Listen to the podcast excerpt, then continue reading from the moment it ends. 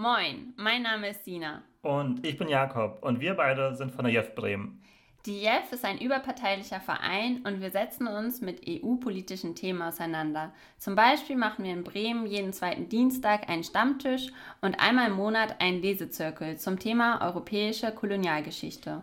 Wie ihr wisst, wird am 26. September der 20. Deutsche Bundestag gewählt. Das nehmen wir, die JEF Bremen, in Kooperation mit dem Europapunkt Bremen zum Anlass, mit den parteipolitischen Jugendorganisationen ins Gespräch zu kommen. Wir wollen wissen, welche Einstellung haben Sie zur EU und Ihren aktueller Politik? Freut euch auf die nächsten knackigen 20 Minuten. Los geht's!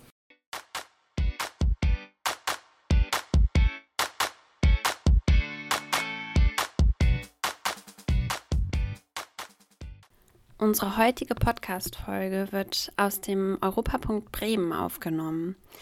Wir sitzen hier mit einem tollen Blick auf den Bremer Dom und haben sogar ein bisschen Sonnenschein. Ich sitze hier mit Anna-Laura Thiessen von Volt und wir sprechen über die neu gegründete Bewegungspartei zu Europapolitik. Und wir erfahren ganz viel über neue Sichten, eine engere Zusammenarbeit, eine gewünschte engere Zusammenarbeit in Europa, mit Europa und EU-Bürgerinnen. Bleibt gespannt und viel Spaß bei der Folge.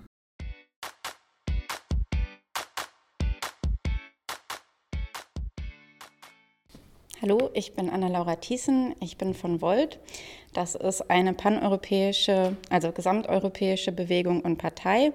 Sie wurde 2017 gegründet ähm, von einem Deutschen, einem Italiener und einer Französin als Gegenbewegung zu ähm, erstarkendem Nationalismus und Populismus. Wir arbeiten schon heute grenzübergreifend, äh, pragmatisch und möglichst wissenschaftsbasiert.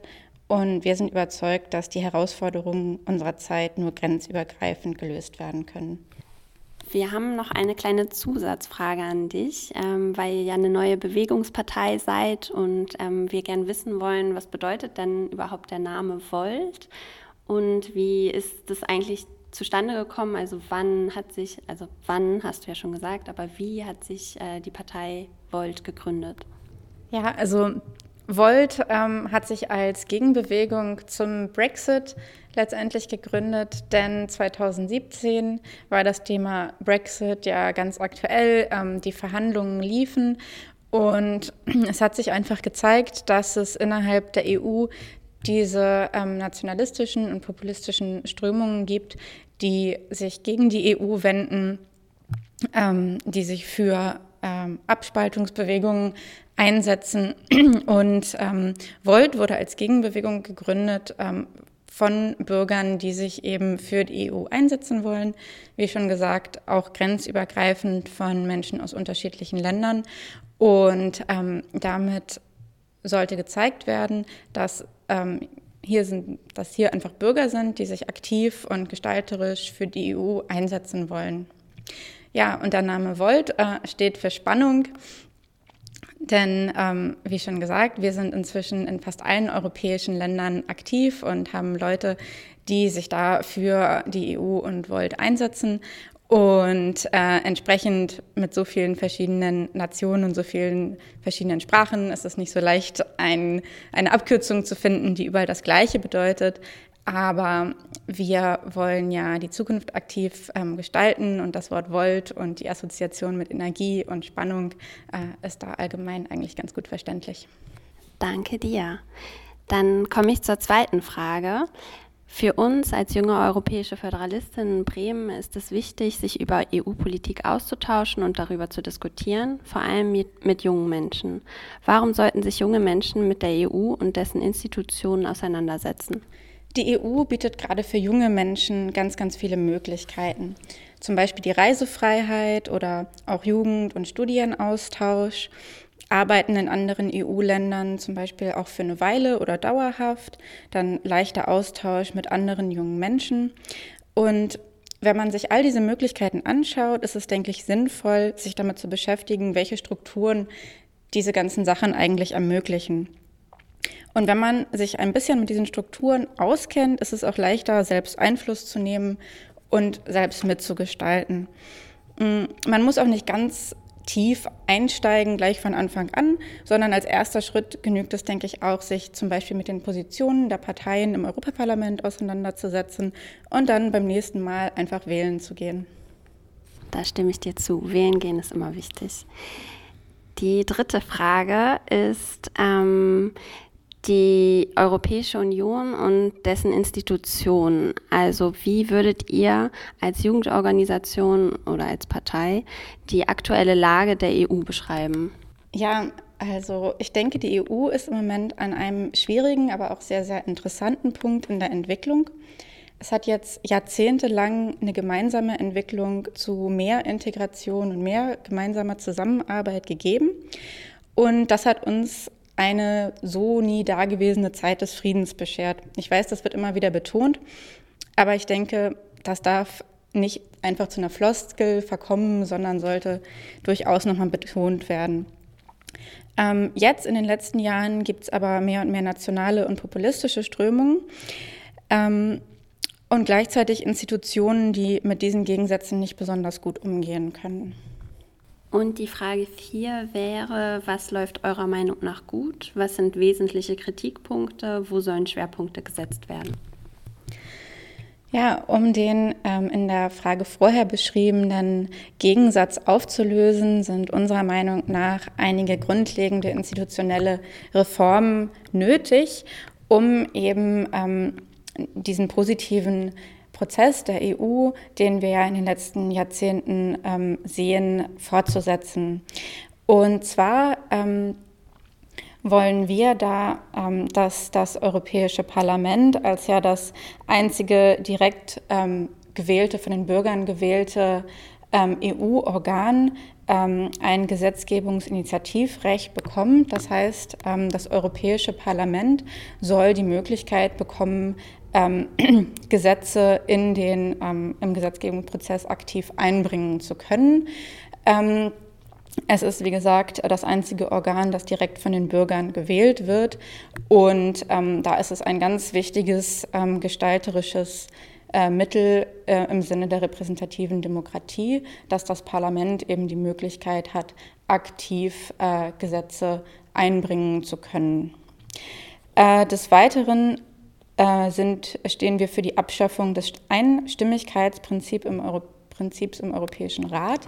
Ähm, der Europäische Rat ist ja das Gremium, in dem die Staats- und Regierungschefs der EU-Länder sitzen. Und bei einigen sehr wichtigen Entscheidungen ist es da im Moment noch so, dass ähm, einstimmige Entscheidungen nötig sind, um Beschlüsse zu fassen. Äh, wir denken, dass das für den jetzigen Entwicklungsstand der EU einfach nicht mehr zeitgemäß ist, weil wir zum einen sehr viele Nationen inzwischen haben, die eben in der EU vertreten sind und ähm, wir auch an einem Punkt der Integration angelangt sind, bei dem es einfach nicht mehr vorangehen kann, wenn solche wichtigen Entscheidungen immer von einer Stimme blockiert werden können. Und äh, deswegen sind wir dafür, dass äh, Entscheidungen im Europäischen Rat grundsätzlich äh, als Mehrheitsentscheidungen getroffen werden. Ja, außerdem sind wir um die, ähm, um die demokratische Legitimation der EU zu erhöhen, äh, für eine Wahlrechtsreform. Äh, hier setzen wir uns für ein ähm, gemischtes Wahlsystem ähnlich wie in Deutschland ein, also ein Zwei-Stimmen-Wahlsystem, bei dem es eine Stimme für einen Direktkandidaten gibt, der einen bestimmten Wahlkreis repräsentiert und dann ähm, eine zweite Stimme, die eben ähm, im Sinne einer Verhältniswahl ähm, den äh, Stimmenanteil für bestimmte Parteien repräsentiert.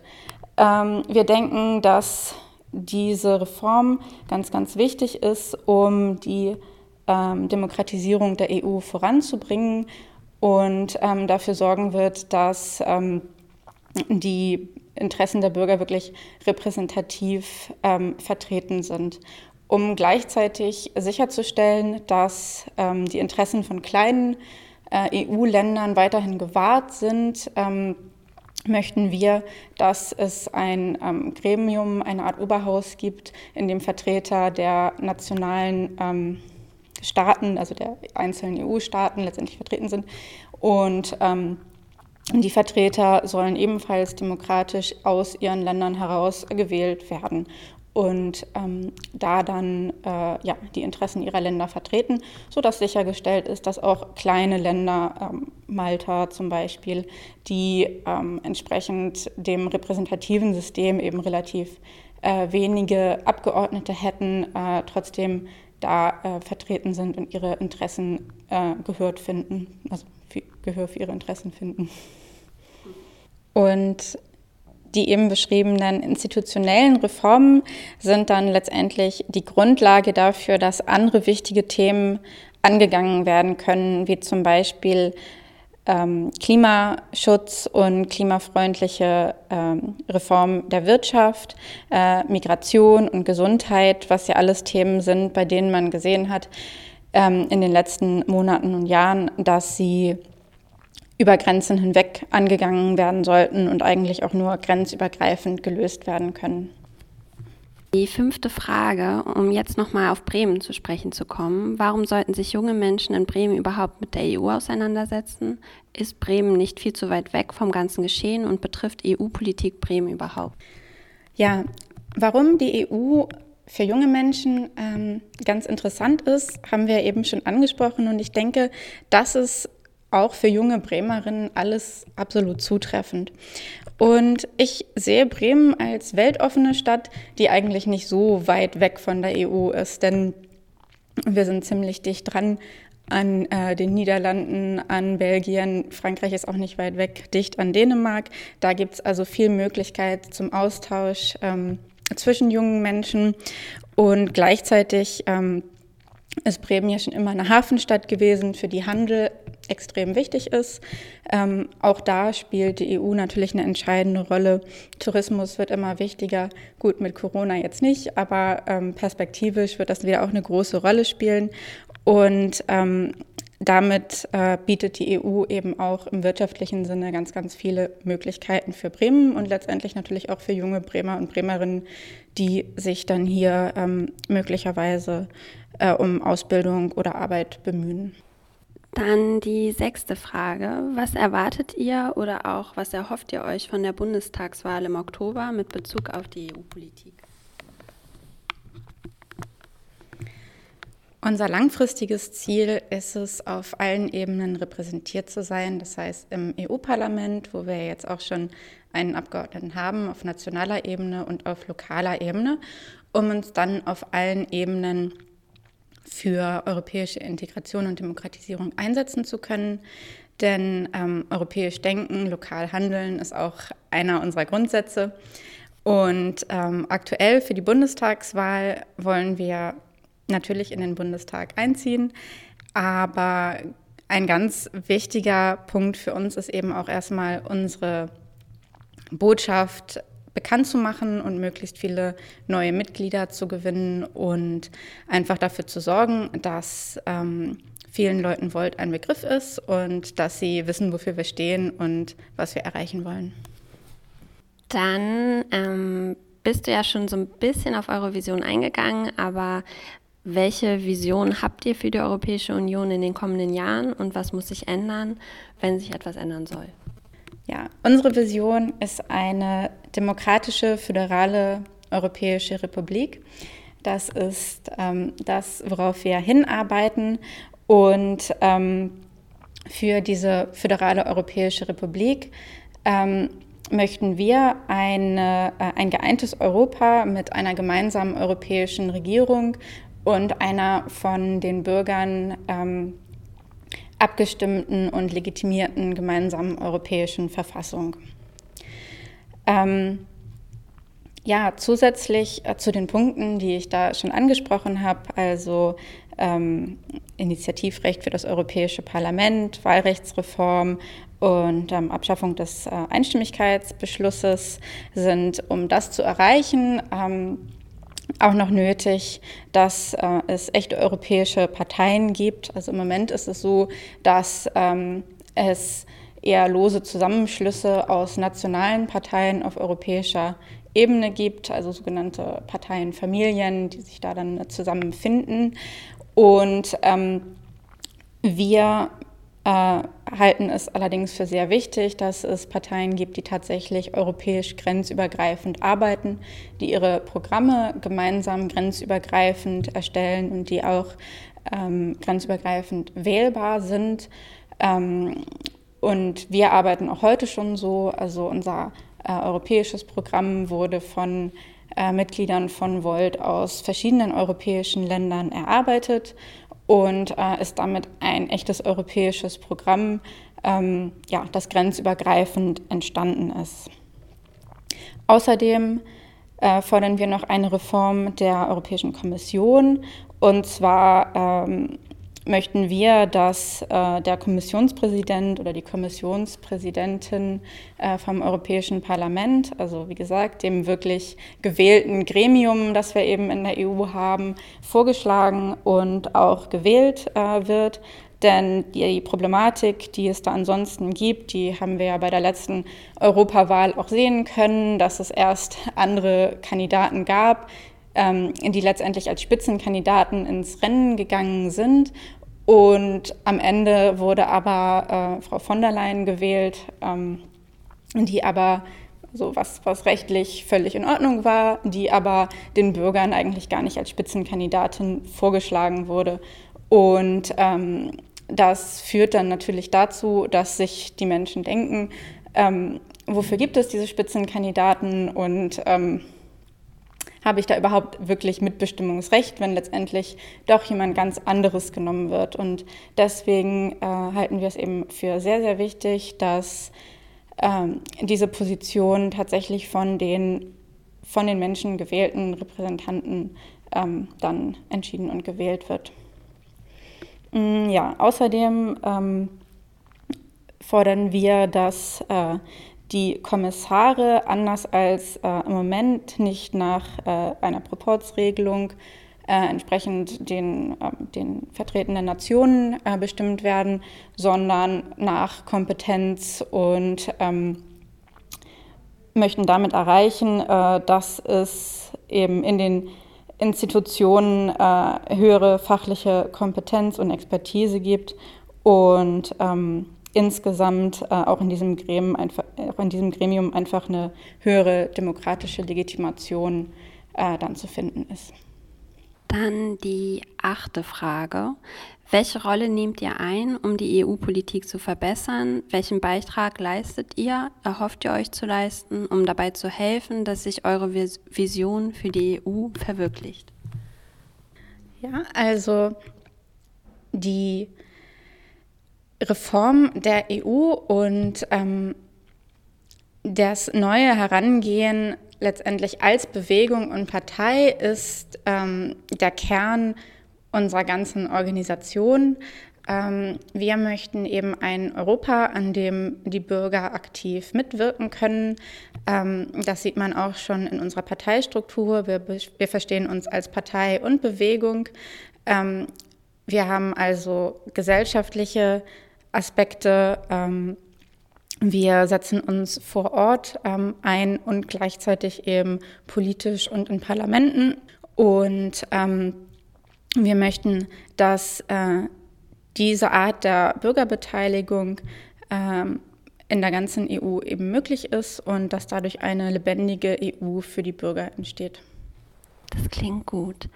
Dann unsere neunte Frage in Anführungszeichen sind die drei Wörter, mit denen du die EU assoziierst.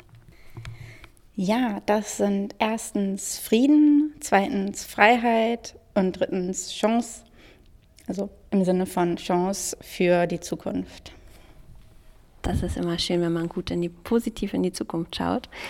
Dann ähm, kommen wir schon zum Abschluss. Hier hast du noch einmal Zeit, äh, ein Abschlusswort zu sprechen, nochmal ähm, Sachen, Aspekte anzusprechen, die du noch nicht ähm, genannt nennen konntest. Und ja, ich übergebe.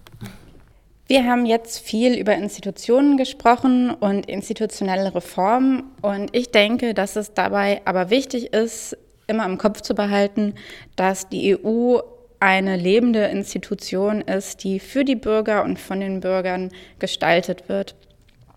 Und ähm, wir repräsentieren das eben als Bewegungspartei Und ähm, ich möchte außerdem eben noch betonen, dass neben diesen ganzen institutionellen Sachen, dass das letztendlich die Grundlage ist für viele wichtige andere Themen, wie zum Beispiel Bildung und Bildungszusammenarbeit, Digitalisierung, Wirtschaft, Gesundheit, Migration, alles große Themen, bei denen wir gesehen haben, dass sie entweder nur grenzübergreifend gelöst werden können, gerade in den letzten Monaten haben wir das gesehen, oder dass es eben Themen sind, die sehr davon profitieren würden, sie grenzübergreifend ähm, anzugehen.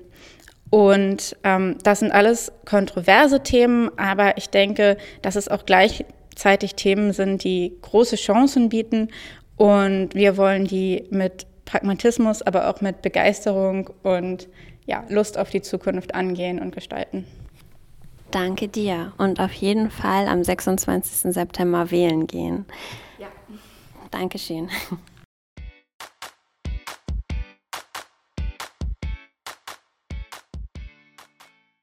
Ich glaube, wir müssen nochmal neu anfangen. Ja.